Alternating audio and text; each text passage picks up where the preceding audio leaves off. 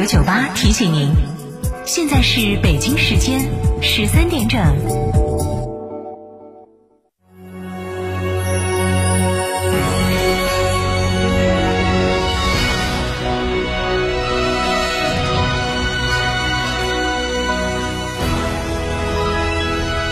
成都的声音，FM 九九点八，成都人民广播电台。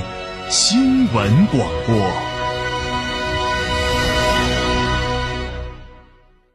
这十多年换了几次新房，但装修我一直选择美化天下，一如既往的环保，初心不变的品质，就在美化天下装饰。微信预约 C D C D 九六九六 C D C D 九六九六，电话预约八六六四四三零零八六六四四三零零。欢迎光临天成餐厅，这里为品牌提供经典广播电视新媒体做法，有品牌宣传、软性植入、专属定制活动执行，独家代理成都电视台全频道频率以及看度 APP 广告业务。天成传媒层出不穷，合作热线八四三三六九五五九九八快讯。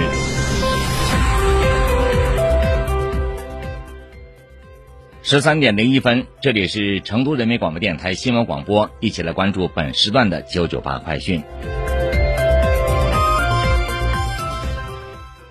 商务部、国家统计局和国家外汇管理局七号联合发布二零二一年度中国对外直接投资统计公报。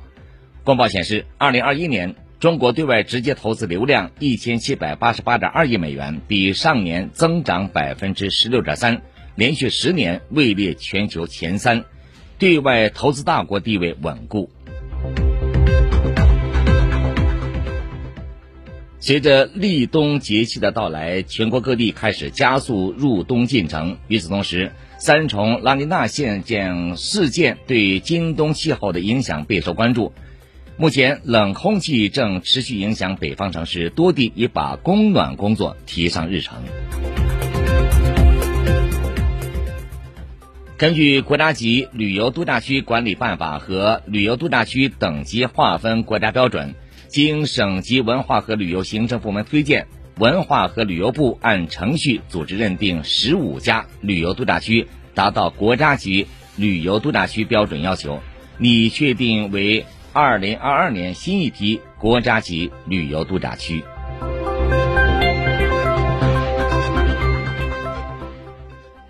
十一月九号是幺幺九全国消防日，连日来，各地围绕抓消防安全、保高质量发展的主题，开展一系列消防宣传活动，通过消防应急演练、技术技能比武、知识宣讲和群众互动体验等形式，提升全民消防安全和防灾减灾意识。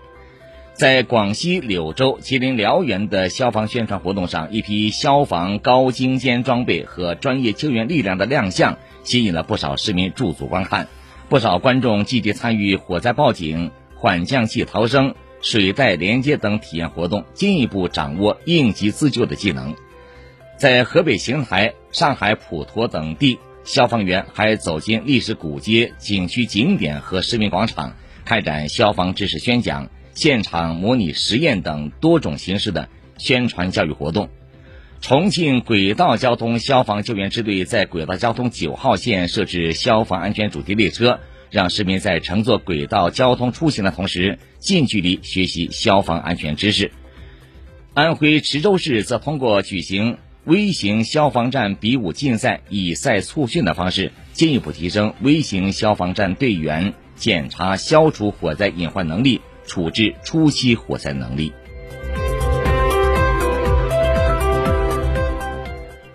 工业和信息化部、国家发展和改革委员会、生态环境部、住房和城乡建设部等四部门近日联合印发《建材行业碳达峰实施方案》。实施方案提出，“十四五”期间，建材产业结构调整取得明显进展，行业节能低碳技术持续推广。水泥、玻璃、陶瓷等重点产品单位能耗碳排放强度不断下降，水泥熟料单位产品综合能耗水平降低百分之三以上。“十五五”期间，建材行业绿色低碳关键技术产业化实现重大突破，原燃料替代水平大幅提高，基本建立绿色低碳循环发展的产业体系，确保二零三零年前建材行业实现碳达峰。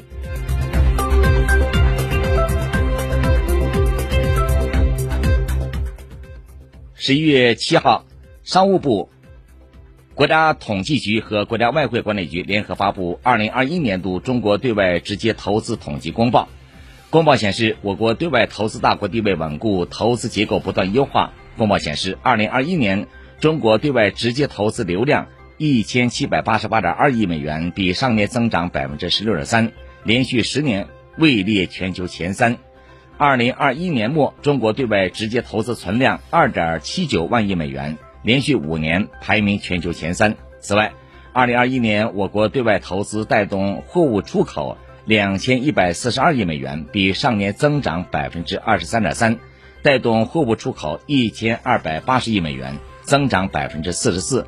当年境外企业向投资所在地纳税五百五十五亿美元，比上年增长百分之二十四点七，为当地提供约三百九十五万个就业岗位。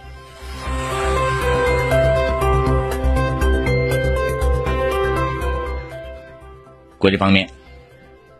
海外网消息，据朝中社十一月八号报道，朝鲜国防省军事对外事务局副局长七号发表谈话，批评美国所谓朝俄交易武器的说法毫无根据。谈话表示，近期美国持续炒作毫无根据的朝俄武器交易论，试图使其成为既定事实。早前，朝鲜国防省装备总局副总局长已经谴责美方炒作的武器交易论。为反朝阴谋宣传。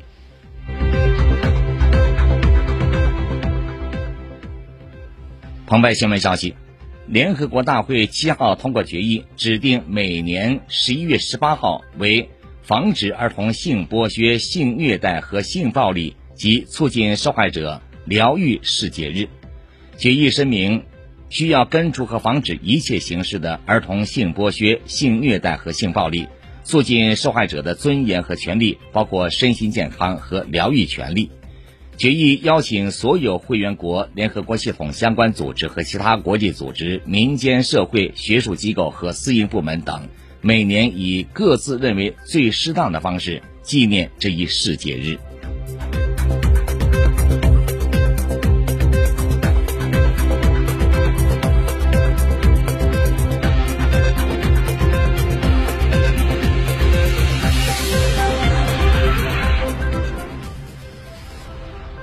接下来关注最新天气，预计今天午后我市是阴天见多云，最高气温二十二度。